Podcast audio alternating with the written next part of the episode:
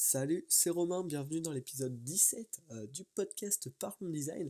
Et aujourd'hui, on, se décale un petit peu du design, mais ça va être lié.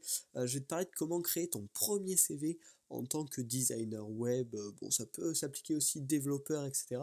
Donc, sur tout ce qui tourne autour du web, parce que j'ai été confronté à ce problème, entre guillemets, il y a peu de temps, et du coup, je me suis dit que ça pouvait peut-être t'aider, toi, si tu devais créer ton premier CV d'ici peu.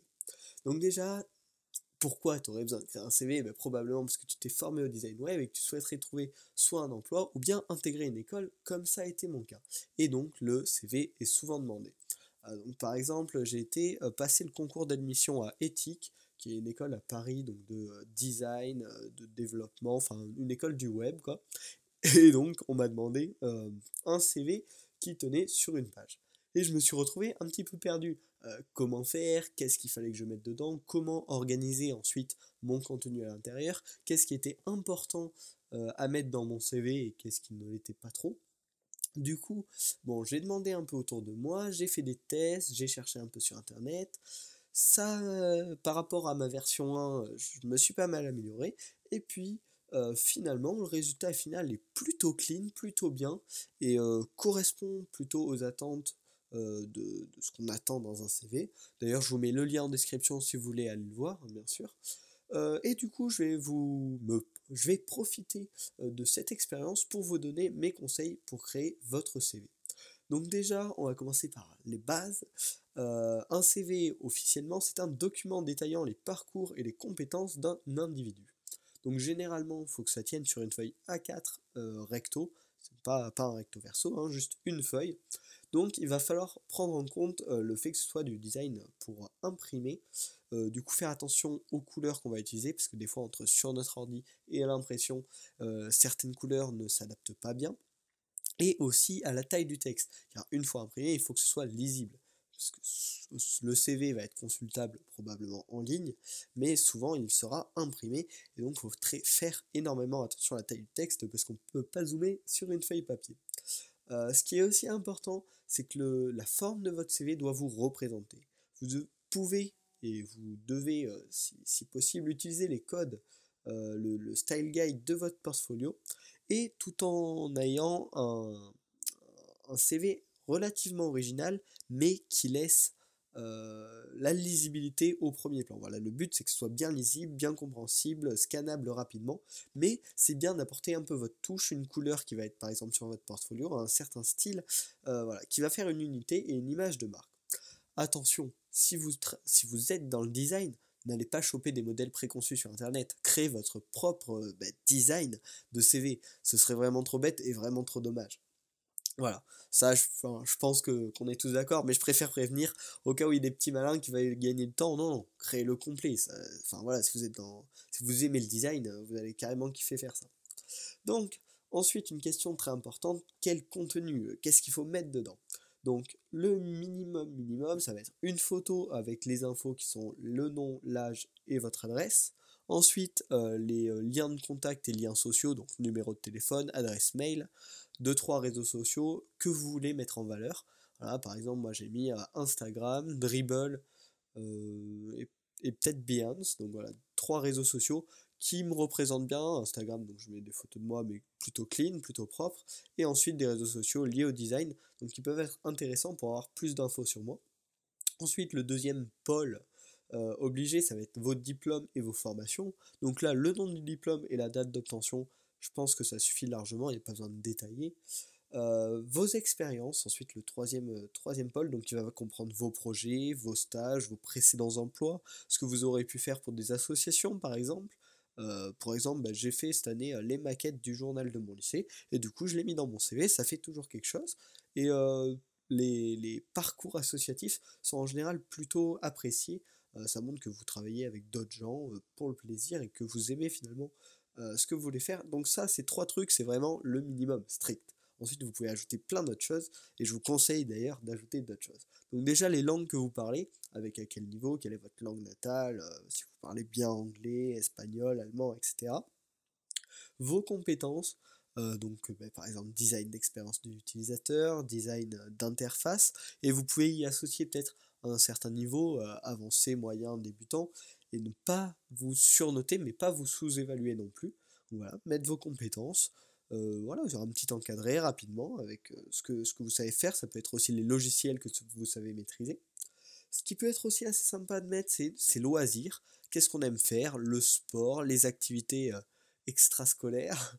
ouais, tout, tout, ce que vous faites, même si vous aimez des séries. Voilà, ce que, vous faites vraiment de, votre temps libre. Parce que ça permet de, vous faire refléter une image de votre personnalité un peu, de, de qui vous êtes réellement hors de vos capacités de travail euh, classiques. Ensuite, ce qui peut être pas mal aussi, c'est de mettre justement un petit encart euh, à propos ou personnalité qui raconte un peu qui vous êtes, ou bien euh, un petit encart ambition et motivation. pour une école, ça peut être pas mal. Moi, notamment, c'est ce que j'ai fait. Mettre pourquoi bah, finalement je m'intéresse au design, pourquoi j'aimerais en faire mon métier et qu'est-ce que j'aimerais faire finalement plus tard. Voilà, ça c'est pour le contenu.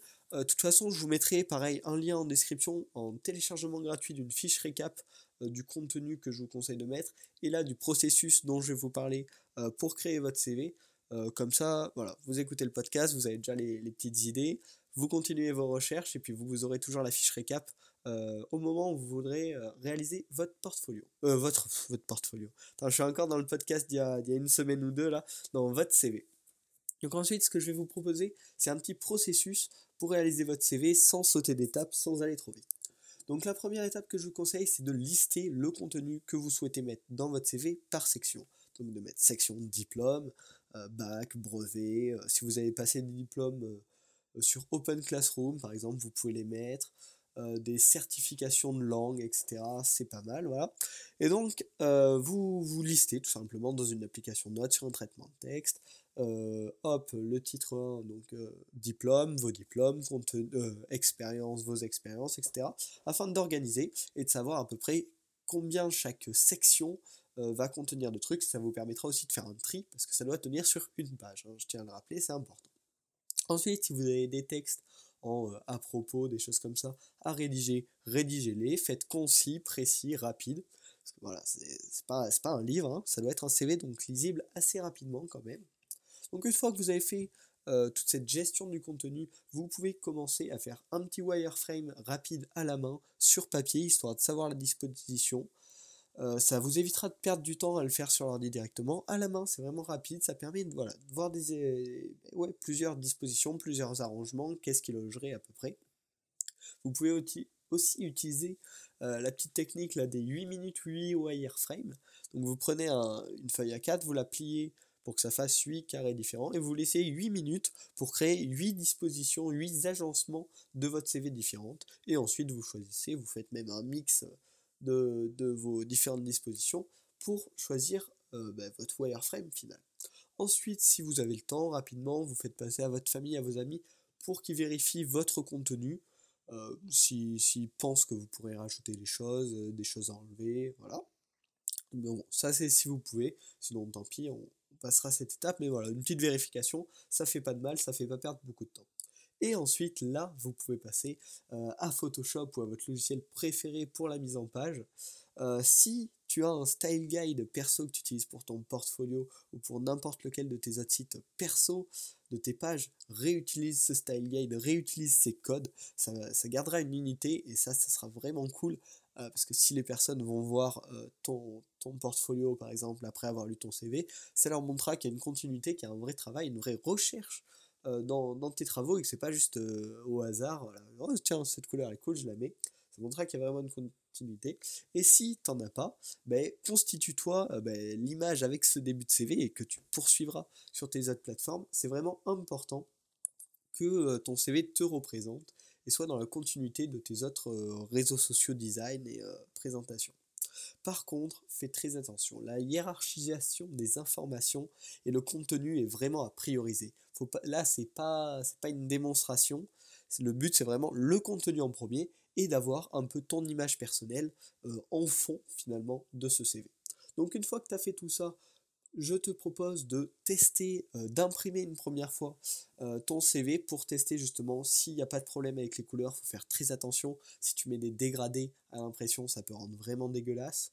Ou euh, que tu aies une photo de pas assez bonne qualité, ça peut causer des problèmes. Donc tu fais un petit test d'impression. Tu vois s'il y a des choses à changer, à améliorer, mais vraiment fais attention aux dégradés. Ensuite, une fois que ta version semble finale, tu refais voir un petit peu par tes proches, par ton entourage, pour vérifier que t'es pas oublié un truc con par exemple. tu, vas rire, tu vois, mais au début, je fais tout mon truc bien, j'avais mis tous mes réseaux, euh, compétences, expériences et tout, et j'avais oublié de mettre mon adresse. C'est tout con, mais, mais je sais pas. J'y avais pas pensé. Donc voilà, j'ai fait revoir, on m'a dit ouais, ça c'est un peu dommage. Euh, pareil sur l'organisation, il y a des petits, des petits points bêtes, mais je vais t'en reparler d'ici quelques secondes. Donc voilà, tu refais voir un petit coup, et puis une fois que, que tu as, les retours de chacun, s'il n'y a pas de souci, t'envoies. Tu peux même l'ajouter euh, sur LinkedIn si tu l'utilises, et le mettre en lien euh, sur ton portfolio pour que les gens qui viennent visiter ton portfolio puissent potentiellement télécharger ton CV. Voilà, ça c'est pour le processus, tu le retrouveras aussi dans la fiche récap. Euh, et le dernier point dont je veux te parler, c'est l'organisation de ton contenu. Donc, comme je l'ai souligné depuis le début du podcast, l'organisation, la hiérarchisation, euh, la, lisibilité du texte, c'est vraiment super important. Chaque session, chaque section doit bien avoir son titre pour qu'elle soit scannable vraiment en 2-2. On doit comprendre, hop, le, la personne qui, a ton CV en main, il cherche euh, ben, quel, loisir tu fais, hop, direct, il doit pouvoir le toucher, enfin le toucher, l'atteindre du regard, quoi, et lire ce qu'il y a dedans distinctement, facilement. Pour les expériences que tu dois mettre, je te conseille de les classer par thème et ensuite par ordre de ceux que tu veux le plus montrer. Euh, donc tu vas, voilà, tu fais ton petit encadré euh, n'importe quoi, ta petite section euh, expérience, tu vas d'abord mettre par exemple tes projets en mettant le projet que, dont tu es le plus fier en premier et ensuite bah, ceux dont tu es un petit peu moins fier en dessous, mais pareil, tu vas faire une sélection, c'est pas la peine de mettre tous tes projets, tu mets tes meilleurs projets. Ensuite, voilà, tu, tu mets les stages et pareil euh, par ordre d'importance. Voilà, ça c'est pour les expériences. Ensuite, pour les diplômes, je te conseille de les mettre par ordre d'obtention décroissante. Donc en premier, le dernier diplôme que tu as reçu, et euh, ensuite bah, décroissant tout simplement, parce que comme ça, ça permet de mettre ton diplôme le plus important, parce qu'en général, c'est le dernier que tu as obtenu, euh, en, valeur, en priorité. Et dans les diplômes, n'hésite pas à mettre des diplômes euh, que tu as, as passé sur le web, comme des diplômes d'Open Classroom, euh, de Digital Active, la formation proposée par Google qui est vachement intéressante, des choses comme ça. Et ça peut, si, si, tu tentes de rentrer dans une école de, de, design, de web, de n'importe quoi, ce sera toujours positif, ça montrera ton engagement euh, bah, dans, dans, dans, ce domaine, tout simplement.